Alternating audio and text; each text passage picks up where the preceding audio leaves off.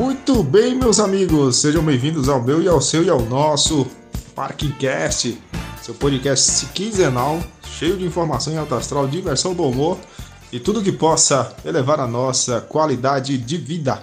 Esse é o nosso lema, o nosso slogan. E hoje teremos aqui a participação da Jaqueline. Jaqueline, eu vou pedir para ela se apresentar. Ela que entrou, uma nova integrante ao nosso grupo. Vou pedir a Jaqueline também. E teremos também um tema central, um tema central que será abordado sobre a dança no Parkinson com a Camila. Camila que é fisioterapeuta e também vai nos falar melhor sobre ela, vai se apresentar e nos falar melhor sobre ela. Aqui quem vos fala, Bruno Franklin, do Nordeste, Cabra da Peste. O Parkinson pode até me estremecer, mas no final serei eu sempre que irei vencer. Então é isso, é isso meus amigos, é isso minhas amigas. Será que teremos hoje o segredo da Alessandra? Como é que estão as, as atividades da Associação Viva Parkinson Joinville? E por falar de Viva Parkinson também, dia 10 teremos a Blumenau vai estremecer o evento Viva Parkinson BR também, dia 10 de abril. Dia 10 de abril, fiquem atentos. Blumenau vai sediar um, o maior evento de Parkinson do Brasil. Então não percam, fiquem atentos, participem.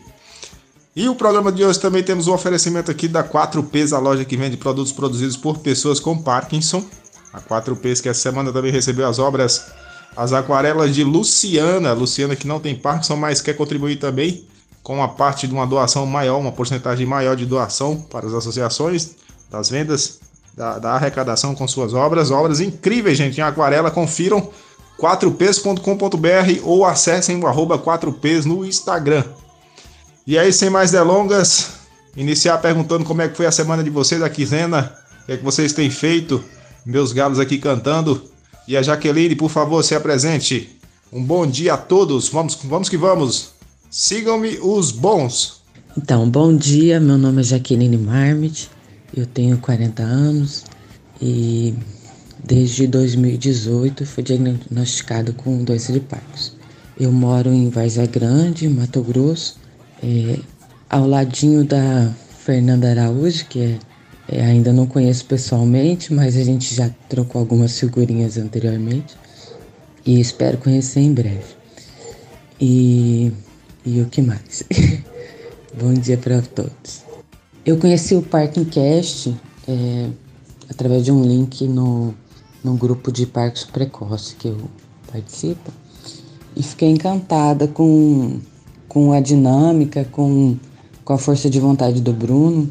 E eu acredito que para a gente que tem parques precoce, que somos jovens, é, a gente precisa divulgar esse tipo de atitude, esse tipo de, é, para que mais pessoas possam desenvolver essa força de vontade. Porque a gente vai pesquisar na internet, a gente só vê, só vê coisa ruim, só vê desgraça sobre o Parkinson. E a gente precisa sim divulgar que, já que a gente vai viver, porque o Parkinson não mata a gente, que a gente viva com qualidade de vida, que a gente viva bem, que a gente ria, se divirta, né? E e foi por esse motivo que eu procurei ele, porque eu me identifiquei com isso e pre pretendo ajudar na medida do possível, é, porque eu também gosto de rir, né?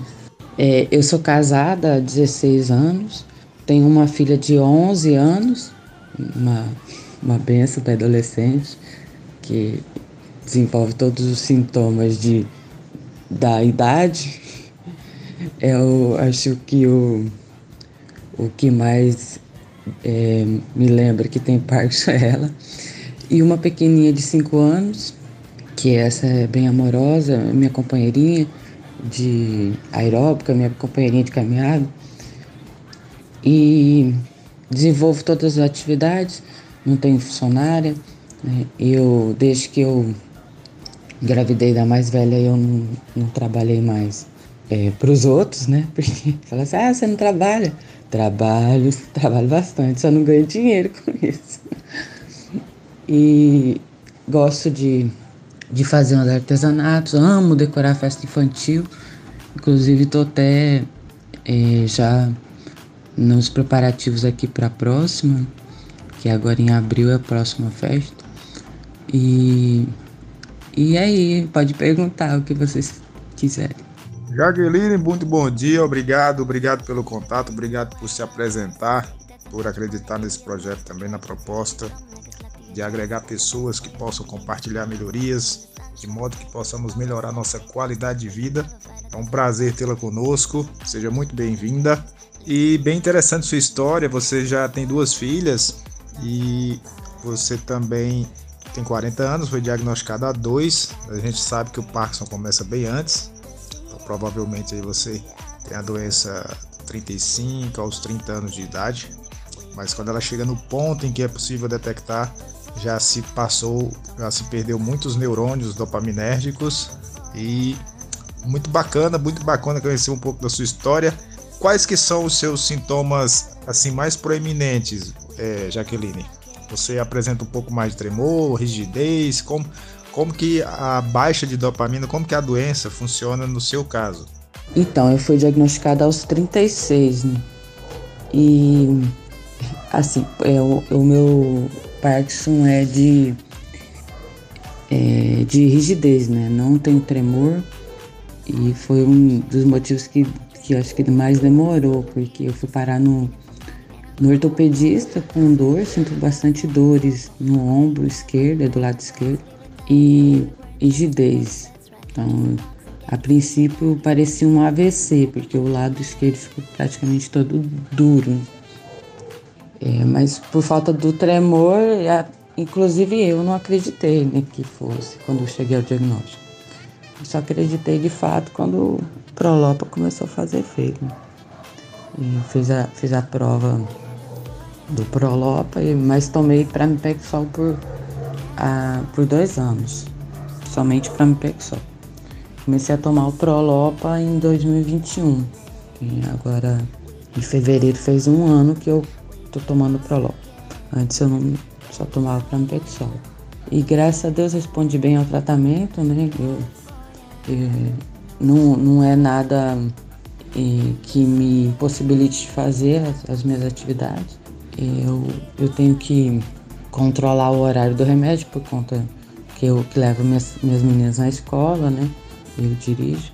Então não faço nada assim muito exagerado. Não dirige longe, dirige próximo, né? E o carro tem direção automática, né?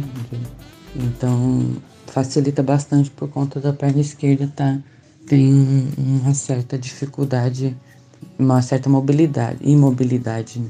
Mas medicada eu passo como, como uma pessoa normal, digamos assim.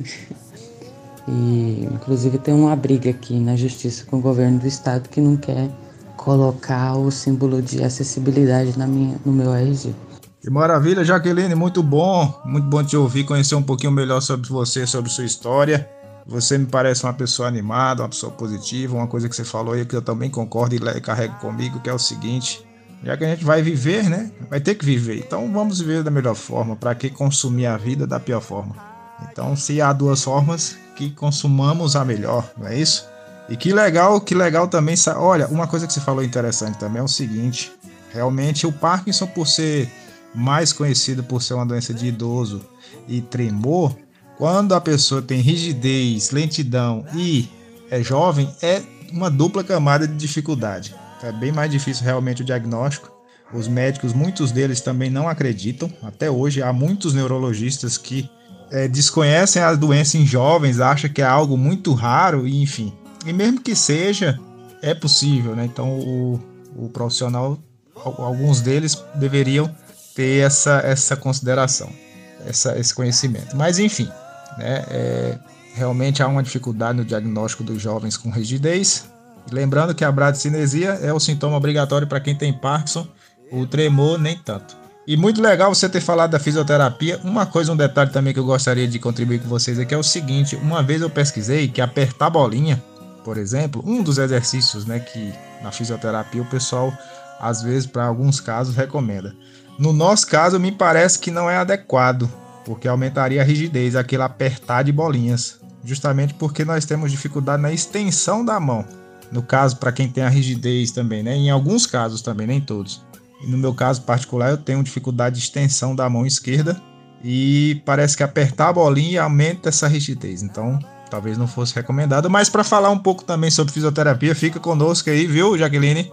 Que nós vamos conversar também com a fisioterapeuta Carolina. A Carolina também, daqui a pouco ela vai entrar junto com a gente para conversar um pouquinho também e se apresentar e poder falar dos da dança na doença de Parkinson. Quais são os benefícios? O que que a dança pode promover de benfeitoria? Eu acho que é por aí mesmo, Bruno. Eu sempre tive a orientação lá na universidade de fazer exercícios contra o, o, o, Parkinson força a gente a, a fechar o movimento e o, os exercícios que a gente é orientado a fazer é para abrir o movimento, exercícios para fora. E inclusive eu faço os exercícios para a mão com um elástico para fora, não para dentro. Nunca faço com bolinha, sempre com elástico para fora. Posso até mostrar depois como que é. A minha fisioterapeuta comprou um um um negócio, um, um breguete, um paranauê lá de silicone que coloca os dedos para você fazer exercício para fora. Mas anteriormente a isso eu fazia com elástico, elástico de dinheiro mesmo, é, e, e sempre para fora. É, acho que faz sentido mesmo. Isso que você tem falado é, é bem isso. se você fizer o movimento a favor, não vai te favorecer, né? A gente tem que fazer para abrir o, o, o, movimento, não para fechar, né? Bom dia a todos, bom dia especial para Jaqueline. Que bacana, Jaqueline. Eu sou Maria Augusta, moro em Minas, tenho 48 anos e um ano de diagnóstico. Também estou muito bem, graças a Deus. Eu tomo pizza, tomo mantidã e o Azilect. Mas eu tenho uma vida super ativa, sempre fiz muita ginástica, então acho que isso me ajudou muito no meu parte de rigidez também. Eu tenho um pouco de dificuldade às vezes para caminhar, mas eu consigo correr, eu faço muita atividade, eu faço exercício todo dia. E seguimos alegre, de cabeça erguida. Né? Também tenho três filhos, sou casada, continuo trabalhando, graças a Deus, amo meu trabalho, trabalho cartório e consigo dirigir, tenho uma vida normal. Realmente no parque o que mais atrapalha são os movimentos finos é a escrita, o escovar dentes, esse tipo de coisa que realmente dificulta mais. Agora, os movimentos pesados a gente consegue executar perfeitamente, graças a Deus. Oi, Jaqueline, bom dia para todos. Jaqueline, eu sou a Denise, eu sou de Curitiba, eu tenho Parkinson há 10 anos e eu já fiz cirurgia de DBS e, e quero que você seja muito bem-vinda e vai ser um prazer para mim conviver com você também, tá bom? Porque esse grupo é muito unido, muito legal. Um abraço. Eu tenho 63 anos, eu fui diagnosticada com 52 para 53. Também já não era, não era tão precoce assim, mas ainda foi considerado assim um pouco precoce. Mas na verdade não é, não sei lá, sei lá. para mim foi precoce. Eu cuidei um tempo da minha sogra que tinha doença de Parkinson no, e logo fui diagnosticada também com a doença e daí eu atendia ela. E tem muita coisa assim que, que eles não sabiam na época, que ninguém informava, porque os médicos que não são neurologistas, os geriatras, eles informam muito pouca coisa, né? Quase não informam nada. Então, depois que eu fui aprendendo por causa dos meus sintomas que eu ia tendo e fui procurando é, saber me informar para descobrir o que, que era, o que, que tinha, se, se, se, cada sintoma que eu sentia era relacionado com, com, a, com o Parkinson ou era relacionado com algum outro problema, entendeu? Ou se era da minha cabeça. Mas é, é ela, eu acho que ela sofria muito, porque não as queixas dela não eram atendidas, assim, não eram é, resolvidas. Gente, alguém sabe alguma coisa sobre isso? É, eu tenho que fazer. Eu tenho artrose no joelho, tenho que fazer uma prótese. Porque já operei, já fiz ácido hialurônico, já fiz tudo que podia fazer. E agora tá na fase do. Porque eu tenho muita dor e tá me limitando muito os movimentos. E, e eu fui no médico esses dias e é, o médico falou que que essa cirurgia, que ele não faz essa cirurgia para quem tem Parkinson, porque ela é ela, ela dá muita coisa errada por causa dos espasmos que tem na perna, entendeu? Eu acho que eu, eu já tenho isso daí por causa dos, das contrações musculares involuntárias que dá, dá na, na, no, na musculatura da perna. Então ele diz que não, que, que inclusive na literatura tem isso daí, que, que eles não fazem. E só que eu não tenho outro jeito, eu tenho que fazer. Se alguém, sa alguém sabe alguma coisa sobre isso para me, me ajudar, porque tá difícil de achar um ortopedista aqui em Curitiba, sabe? Não sei se eu não vou ter que, que procurar fora daqui, talvez, porque alguma solução tem que me dar, né? Porque eu, eu afinal de contas, sou uma pessoa super ativa, não paro um minuto. Tem a minha mãe que depende de eu, de eu correr de um lado para outro com ela e e eu não, não consigo, agora estou ficando limitada e estou ficando é, mais a postura tudo é, errada por causa do joelho. Se alguém puder me ajudar, me dizer alguma coisa, eu agradeço. Hoje, no final da tarde, eu vou levar o, as radiografias que eu tirei para esse médico que falou desse, desse que ele não opera quem tem Parkinson e quero ver o que ele vai dizer, porque eu falei para ele que, que o importante é ele tirar a dor, entendeu? É, mas não sei, vamos ver o que, que ele vai dizer. Ele falou que dá para fazer uma denervação, que daí eu não vou sentir dor, só que o desgaste vai continuar, né? Não sei até que ponto que isso é bom. Vamos ver. Eu, depois eu conto para vocês o que, que ele falou, tá bom? Denise, eu tenho condromalácia patelar e eu já fui um médico e eles agora estão usando para fazer paralisar o desgaste da articulação, aplicar um, um como é que chama? Ácido hialurônico. É um ácido que faz a lubrificação da, entre as articulações eles fazem aplicação com uma, uma agulha assim e injeta esse ácido dentro da entre as articulações. Pergunta para ele se ele se não é o caso. E outra coisa, até a Unimed cobre esse procedimento. Eu não fiz porque o médico primeiro mandou eu fazer um fortalecimento para ver se melhorava. E eu acho que no meu caso até deu uma melhorada mas pergunta para ele se é o caso. Uma outra possibilidade que eu quero te sugerir é consultar um bom ortopedista, mesmo que seja remoto, porque ele pode avaliar o seu exame e verificar se é a conduta que pode ser feita. Eu digo isso porque meu caçula tinha um problema no braço que, menina, ele já tinha rodado praticamente todos os ortopedistas aqui em Cuiabá com esse problema e não melhorava. Aí eu comecei a procurar, procurar na internet antes de existir essa a pandemia, de ter essas teleconsultas, e eu descobri um médico e conversei com ele e ele topou fazer uma uma consulta online sabe? Que foi muito bom, deu super certo. Um profissional extremamente qualificado, atencioso e ajudou bastante meu filho. Talvez seja o caso para você pensar, né? Você já tem os exames, ele pode pedir mais alguma coisa para complementar, tá bom? Um beijo, Denise. Deus abençoe que hoje você tenha bastante sucesso na sua consulta, tá? Fica bem. É, eu vou contar aqui uma experiência que a minha avózinha, ela tem 84 anos, ela, ela tem esse problema no joelho. E ela não tem Parkinson, né? Ela é uma pessoa comum. E ela tem esse, esse desgaste na articulação. Ela fez aplicações várias vezes e não, e não, não obteve resultado. É, e ela começou, ela voltou a andar fazendo a hidroterapia. E então, para ela, isso foi fundamental. Ela faz uma piscina aquecida. Por isso que eu perguntei, Denise. Olá, eu vou aproveitar essa breve introdução das novas participantes e me apresentar também.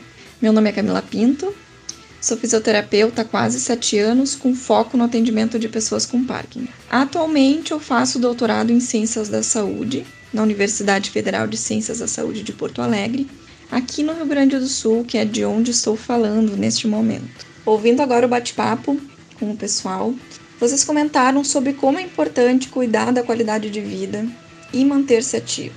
Dentro disso, os exercícios físicos são essenciais. E aí a gente tem uma gama incrível, com várias opções de exercícios para todos os gostos. Isso não é só uma opinião profissional minha, é o que a gente encontra nos melhores artigos científicos sobre a área que falam sobre a manutenção da saúde. Um dos focos dentro da pesquisa do meu doutorado é justamente investigar estratégias de exercício, neste momento de forma online, no manejo dos sintomas do Parkinson e na melhora da qualidade de vida. Como eu também sou bailarina, eu iniciei uma certificação há três anos atrás em um método de dança desenvolvido com e para parkinsonianos nos Estados Unidos, chamado Dance for PD. Como uma forma artística e também de exercício, né? A dança ela pode trazer vários benefícios. Mas antes da gente falar sobre eles, eu queria saber um pouco mais aqui do grupo. Quem aprecia a dança ou inclusive gosta de dançar? Camila, muito bem-vinda, prazer, obrigado pela introdução. O pessoal também interagindo bastante, que bacana esse bate-papo aí, top. Denise buscando também ajuda com relação ao joelho, né, Denise? E Camila, eu, eu interessante, você falou em dança, eu gosto de forró, sabe? Não sou muito de dançar assim, não, mas eu gosto. De vez em quando eu pego para dançar. Camila, eu tenho para mim, eu tenho uma tese, eu não sei. Eu, tenho uma, eu levanto uma hipótese que é o seguinte: a dança, a gente se movimenta de diferentes formas. Eu acho que do Parkinson a ideia central é você se movimentar de várias formas diferentes. Quanto mais a gente se manter numa posição só, seja ela em repouso ou um movimento repetitivo, mais a gente recruta um circuito neuronal específico com isso a gente recruta dopamina de um circuito apenas. E outra coisa, um adendo que eu faço é o seguinte: estar parado pode parecer um contrassenso, mas é manter esse movimento da pior forma, ou seja, manter-se parado a gente acha que não, mas estar parado, a gente, os músculos estão em atividade para manter aquela posição. A gente acha que estamos relaxados, etc, mas não. Eu quando deito, por exemplo, de braços abertos, os meus tríceps, né, que são músculos extensores dos braços, eles ficam contraídos. Então nessa contração eu, eu percebo em mim que há um movimento aí, apesar de eu estar parado. Então eu acho que no Parkinson, por que, que ficar parado ou estendendo essa ideia, se repetir um movimento, como por exemplo só andar para frente, enfim, é prejudicial. Por que, que eu acho isso? Porque com isso você recruta aquele circuito neuronal responsável por aquele movimento de uma forma única, e com isso você demanda muita dopamina para ele, chega um momento que ele vai escassez. Os neurônios que produzem dopamina para aquele circuito especificamente, eles vão cessar, vão se estressar, não vão conseguir atender a demanda de dopamina. E com isso há o congelamento, que eu acho que o freezing é o, é o extremo da ausência dopaminérgica no circuito responsável pelo movimento. Então, Camila, eu acho que por isso que a dança contribui muito, inclusive a doença tende a progredir mais lentamente por isso, porque há uma alternância de circuitos, há uma alternância de circuitos neuronais envolvidos, e com isso você obtém um consumo mais homogêneo de dopamina, digamos assim, cerebral. Eu não sei se você concorda, se já viu isso, se algum artigo corrobora com essa ideia central. O que você me diria? Concordo com você, Bruno. É, embora eu não sei, não, não costumo falar assim, com esse linguajar multidisciplinar aí de técnico, tríplice, bíceps, tá, né, não sei o que lá do cérebro, corroborar. Eu falo, falo popular, né? Mas é só para descontrair.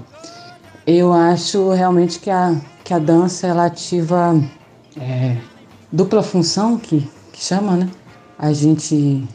É igual quando a gente vai. Que caminhar falando números de trás para frente, é uma coisa ativa várias várias funções ao mesmo tempo, né? E de uma forma dinâmica, leve, descontraída. É, eu particularmente prefiro a dança, justamente por, por conta dessa é, do ritmo. Eu prefiro. Você não tem que ficar contando para não errar passinho. Né? Eu, eu gosto bastante da música por conta do ritmo, que facilita os exercícios. E outra também que deixa o ambiente mais leve, né? O fardo mais leve.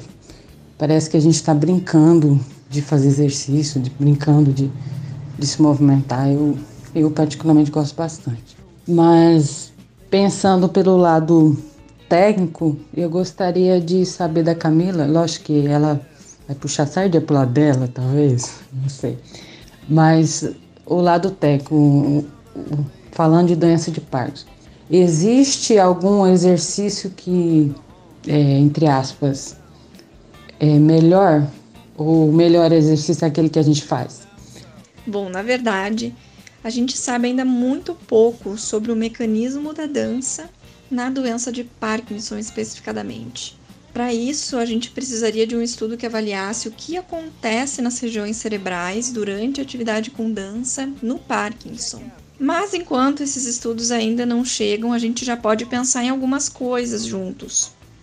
A primeira delas, como o Bruno comentou, é a variedade de movimentos que realizamos durante uma prática com dança. Possivelmente uma complexidade de movimentos, né, uma gama de movimentos mais complexa, recrutaria outras áreas do nosso cérebro que normalmente a gente não recruta quando a gente vai fazer uma atividade simples como uh, caminhar, por exemplo. Então, isso seria um ponto, né? Essa complexidade de movimentos que a dança exige pode ativar, né, acordar outros grupos de neurônios em diferentes regiões. Outra coisa super importante em relação à dança é o papel da música. A música ela ativa o nosso sistema auditivo e ela atua como se fosse uma pista para o nosso sistema para fazer com que a gente se movimente, especialmente se é alguma música que a gente gosta. Como a Jaqueline comentou, o ritmo da música pode nos ajudar a trazer o movimento que a gente quer lá no corpo. Um exemplo que a gente pode pensar é se a gente colocar uma música para uma criança. Possivelmente a primeira coisa que ela vai fazer é se balançar ou dançar no ritmo daquela música. Então, o que, que isso quer dizer? Que a música ela parece interagir com o nosso sistema auditivo, de fato ela interage, né? E outras redes do nosso cérebro que fazem a pessoa se movimentar também. Isso pode significar que a música e a dança podem ativar outras famílias de neurônio que não foram afetados pelo Parkinson. Para ser um pouco mais técnica, para aqueles que gostam, nós temos uma região no, no cérebro chamada de área motora suplementar. A área motora suplementar que nos ajuda a preparar o movimento especialmente movimentos complexos, ela está lá no nosso cérebro e teve um estudo que encontrou que ela pode ser ativada durante um movimento de dança. Esse estudo ele chamou pessoas e pediu para que elas olhassem os movimentos de dança que elas haviam feito e aprendido numa aula anterior.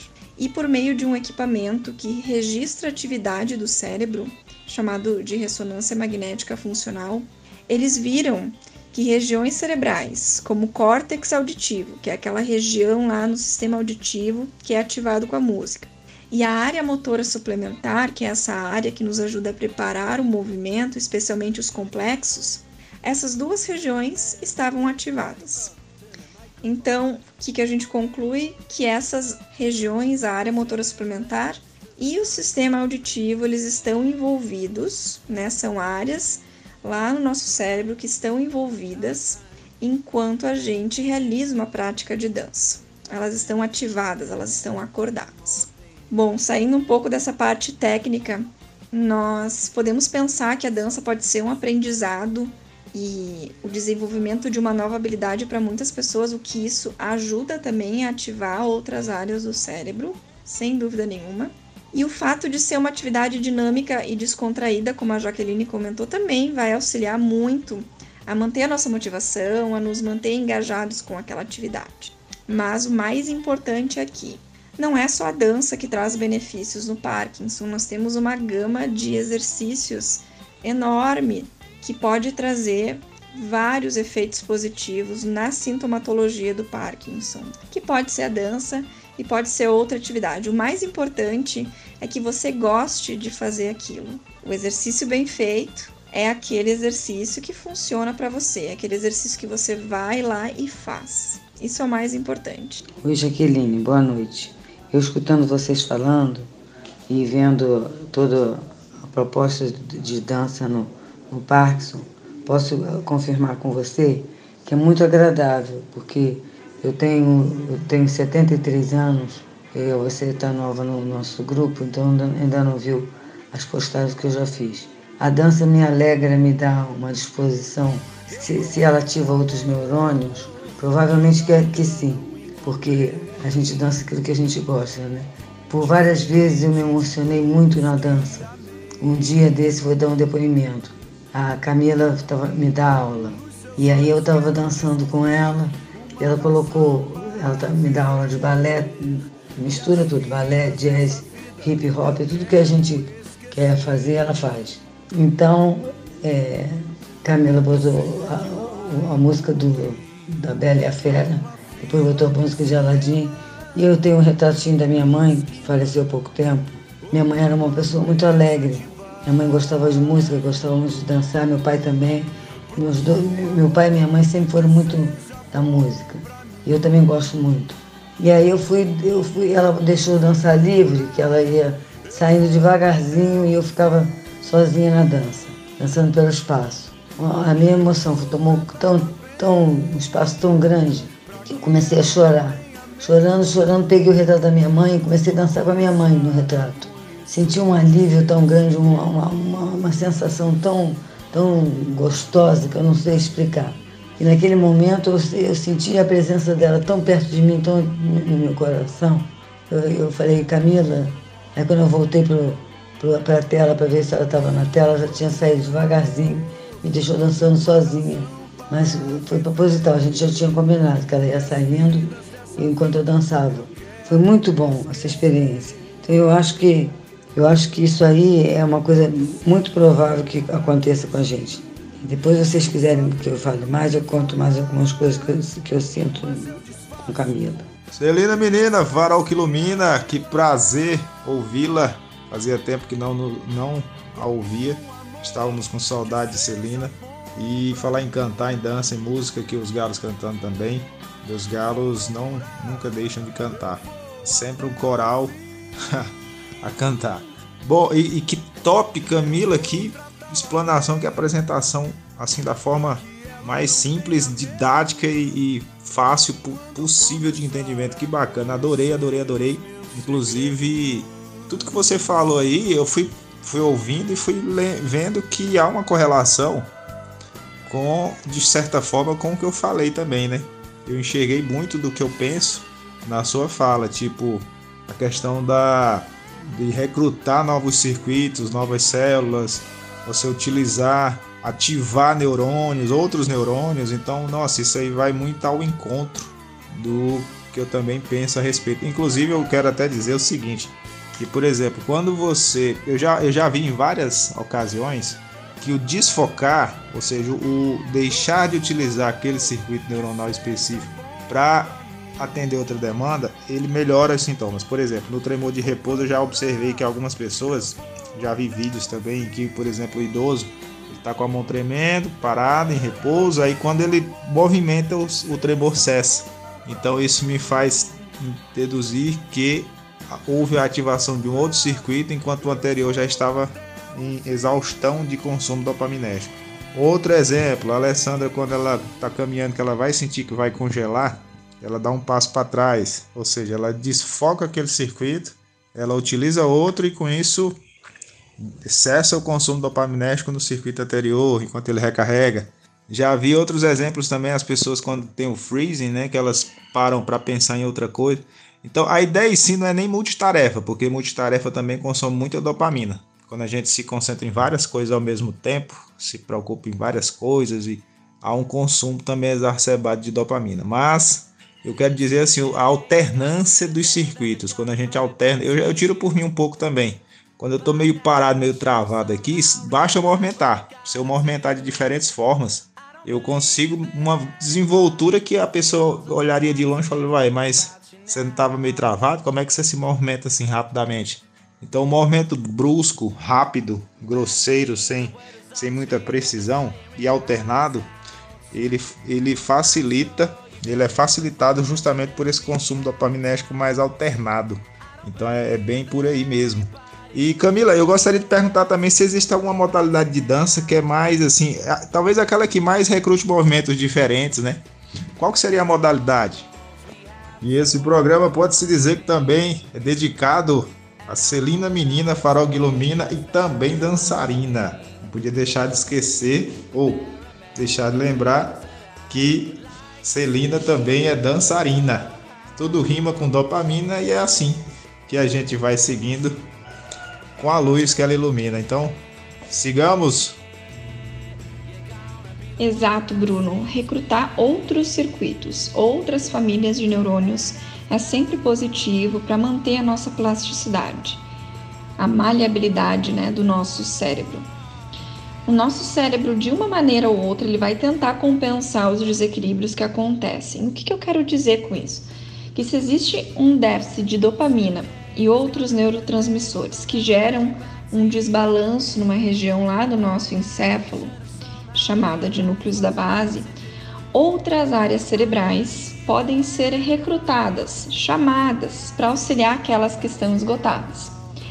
Aí entraria o papel, por exemplo, da área motora suplementar que a gente já comentou e outras regiões frontais lá do nosso encéfalo. A gente pode usar o exemplo do freezing ou do congelamento da marcha, como o Bruno comentou, para ilustrar isso. A gente pode usar estratégias para fazer com que a nossa atenção, o nosso foco seja direcionado para a tarefa que a gente quer realizar, seja dar o primeiro passo ou continuar uma caminhada. A gente pode usar estratégias como lembrar as batidas de uma música, ou dar um passo para um lado e para o outro, ou direcionar mesmo a nossa atenção para a tarefa, aumentar a nossa motivação para realizar a tarefa. Podemos falar sobre isso num próximo papo. Mas agora entrando e respondendo a pergunta do Bruno sobre quais as modalidades de dança que trazem os benefícios no Parkinson, o que, que a gente sabe baseados no, nos estudos? Bom, as modalidades de dança, elas variam muito de país para país, de cultura para cultura. Tem muitos estudos com tango, com dança irlandesa, com dança de salão, e as modalidades inclusive que combinam todas essas e outras, como o jazz, o contemporâneo e por aí vai. Grande parte dos estudos combinam essas diversas modalidades, esses diversos estilos em uma só aula. E essa talvez seja uma forma de recrutar diferentes qualidades de movimento a partir de uma variedade de repertórios, porque cada ritmo tem a sua particularidade e vai exigir diferentes qualidades para a gente se movimentar. Então, isso seria algo bem interessante, né? Unir, deixar essa aula de dança bem plural em relação a diferentes estilos. E aí, entrando agora um pouco mais sobre o que a gente tem na literatura científica, no geral, os artigos que chamamos de revisões sistemáticas, ou seja, aqueles artigos que fazem uma sistematização de várias pesquisas que avaliaram a mesma coisa, eles mostram que a dança é capaz de melhorar a cognição, os sintomas do humor, como ansiedade, sintomas não motores e motores, o Parkinson, congelamento da marcha, melhorar a qualidade de vida e por aí vai. É claro que os efeitos eles vão depender da frequência, da dose, da especificidade de cada terapia. Mas, independente do estilo de dança, nós podemos encontrar esses benefícios. Teve um estudo bem legal feito aqui no Brasil, na Universidade do Estado de Santa Catarina, que comparou dois protocolos de dança em dois grupos diferentes. Um grupo fazia um protocolo que incluía forró merengue e bolero, que a gente entende que são modalidades que seguem um ritmo binário, consiste, na verdade, em um compasso de duas batidas ou dois tempos, que a gente pode dizer, em termos de dança, o dois para lá e dois para cá. Esse grupo foi comparado com outro grupo de outras pessoas que realizaram um protocolo diferente, que daí incluía samba, salsa, zouk e tango.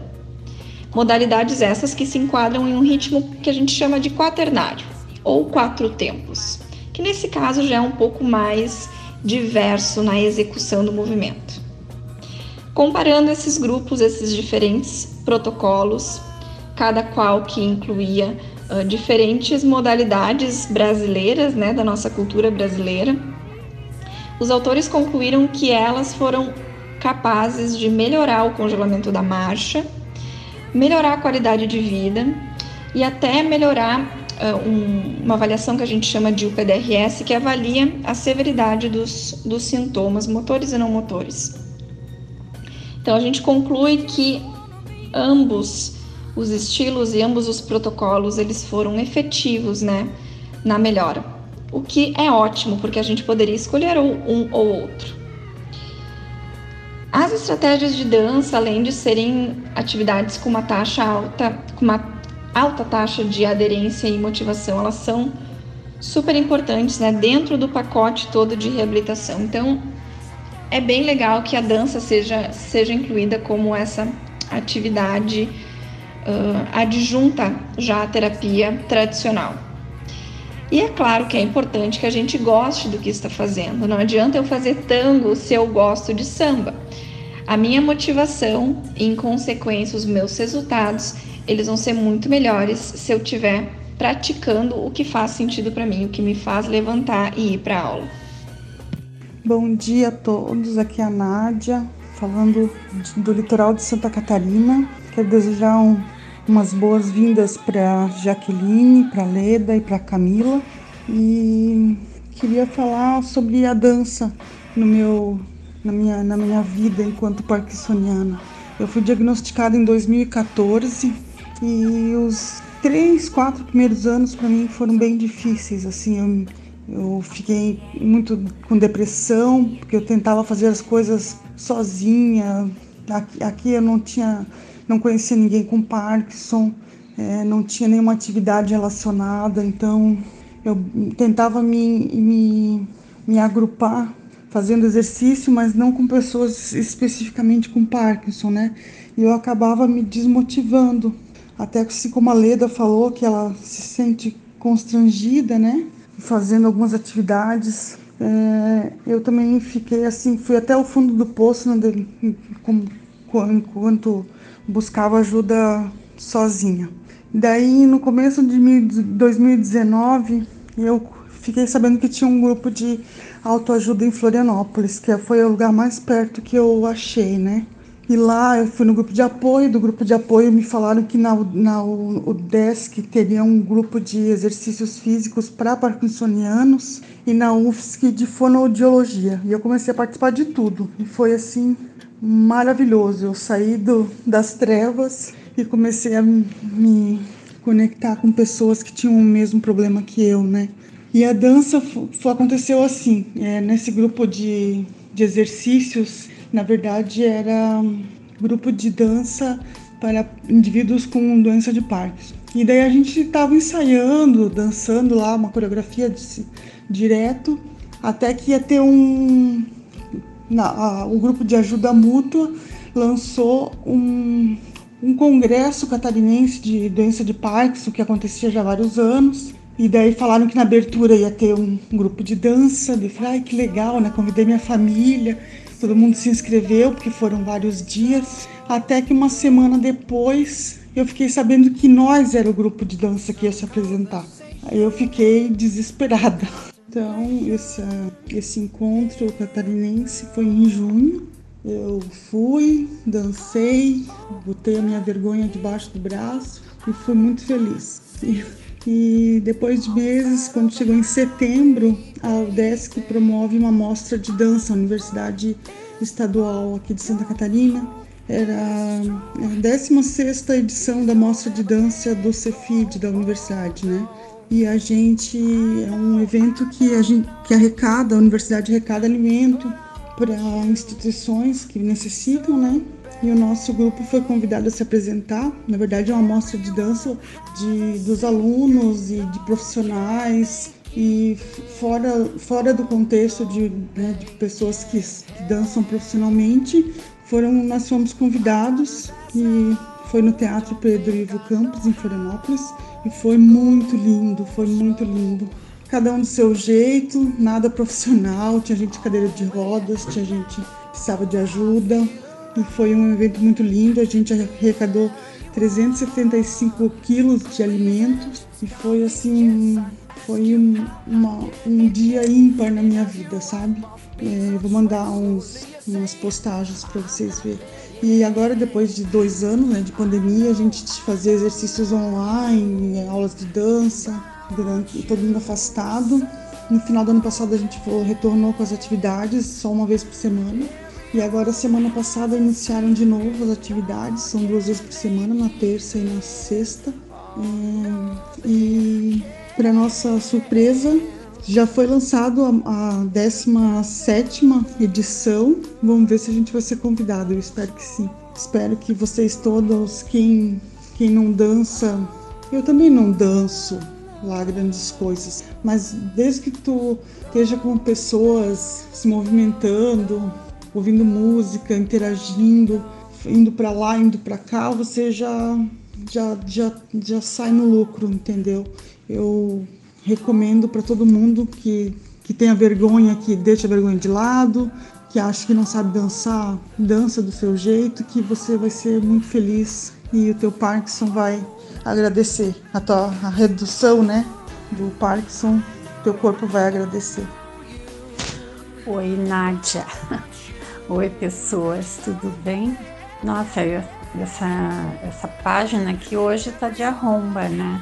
É uma emoção acima, uma emoção em cima da outra, né? Mas eu queria deixar aqui só uma palavrinha para todos vocês, principalmente para a Nádia, que ela fez esse comentário. É, Nádia, é, eu não sou sábia, né? O que acontece é que, da melhor forma possível, eu vou descobrindo e estudando possibilidades de viver melhor a minha e quando eu descubro uma possibilidade, eu mando a quem precisa, né? Também uma experiência, um pensamento, um modo de viver, um modo de ver as coisas diferente, né? Porque eu me ajudando, eu posso ajudar os outros. E a gente, nesse passo que a gente tem de vida, né, nesse diagnóstico que a gente tem, é, é sempre bom a gente ter alguma novidadezinha ou alguma palavra que dê um impulso que eleve a gente de uma maneira que a gente possa viver melhor, né? Então, eu agradeço as tuas palavras, mas estou explicando aqui que todos nós somos sábios, porque cada um da sua maneira tenta descobrir o melhor jeito de viver. E isso é, é ter sabedoria, né? Um beijo para vocês. Amo vocês. Muito, muito, muito, muito. Beijo, beijo. Como disse a Beth, hoje o encontro tá emocionante. É, para ter noção, eu sentei aqui das horas, a hora que as minhas filhas foram para aula, eu estava morrendo de dor de cabeça. Eu sentei aqui na mesa para tomar um café, só pensando, vou tomar um café e vou deitar que eu tô mal e comecei a escutar as mensagens de vocês e lembrar das coisas boas e viajar no tempo. E agora estou aqui na mesa do café ainda, me sentindo bem melhor, sem dor de cabeça. Só que eu tô olhando no meu redor e eu tenho que levantar fazer alguma coisa. Então, bom dia para vocês. Não sei se eu vou conseguir entrar de novo, mas como sempre vocês me fizeram muito felizes, me fizeram muito bem. Espero que que o dia de vocês seja maravilhoso como eu acho que o meu vai ser. Bom dia. Nossa, Camila, que top. Que, nossa, que aula, hein? Que explanação excelente que você fez da dança, de, do, dos assuntos relacionados à dança, do quanto isso pode ser importante, os movimentos e tal. E é isso, né, gente? No Parkinson, ou, ou não, ou não também para todos, movimento é muito importante. A gente tem que estar se movendo sempre, porque os nossos ancestrais se moviam muito e a gente precisa também fazer isso. O sedentarismo veio aí com a evolução, com a tecnologia. Isso é muito prejudicial para todos nós, inclusive para quem não tem Parkinson. Então, vamos se movimentar, se mexer da forma como a gente gosta, procurar coisa que a Camila falou que eu concordo muito bem também, é fazer sempre o que gosta para fazer sempre, né? Então, É isso, Camila. Cara, muito obrigado mesmo pela sua participação. E esperamos você mais vezes aqui conosco, trazendo outros assuntos também para a gente conversar, bater um papo aí com a turma. E que top, hein? Muito obrigado mesmo. Queridos, foi um prazer bater esse papo com vocês. E com certeza nos falamos numa próxima. Tem muitos assuntos para gente trocar e, e aprender junto. Um abraço. Pessoal, infelizmente nosso papo chegou ao fim, que o tempo ah... chegou ao fim, mas não tem problema porque ficou o gostinho para a próxima. O papo foi tão bom que foi rápido, passou ligeiro o nosso tempo aqui. Mas na quinzena que vem nós teremos também a participação aqui de outra amiga nossa, que é a Leda, que vai nos explanar, falar um pouco sobre o que ela sabe, o que ela trabalha, o que ela faz, o que ela vive, o que ela experimenta sobre o sono, o sono que é importante também para todos nós, principalmente também para as pessoas com Parkinson que podem eventualmente sofrer em alguma medida, em algum momento do tempo, sofrer com essa questão da insônia, falta de sono, acorda mais cedo, ou tem sono fragmentado, ou demora a pegar no sono, enfim. Vamos conversar também sobre isso aí, vai ser bem legal, assim como foi hoje com a Camila. Então nos vemos na próxima. Fomos. Fui!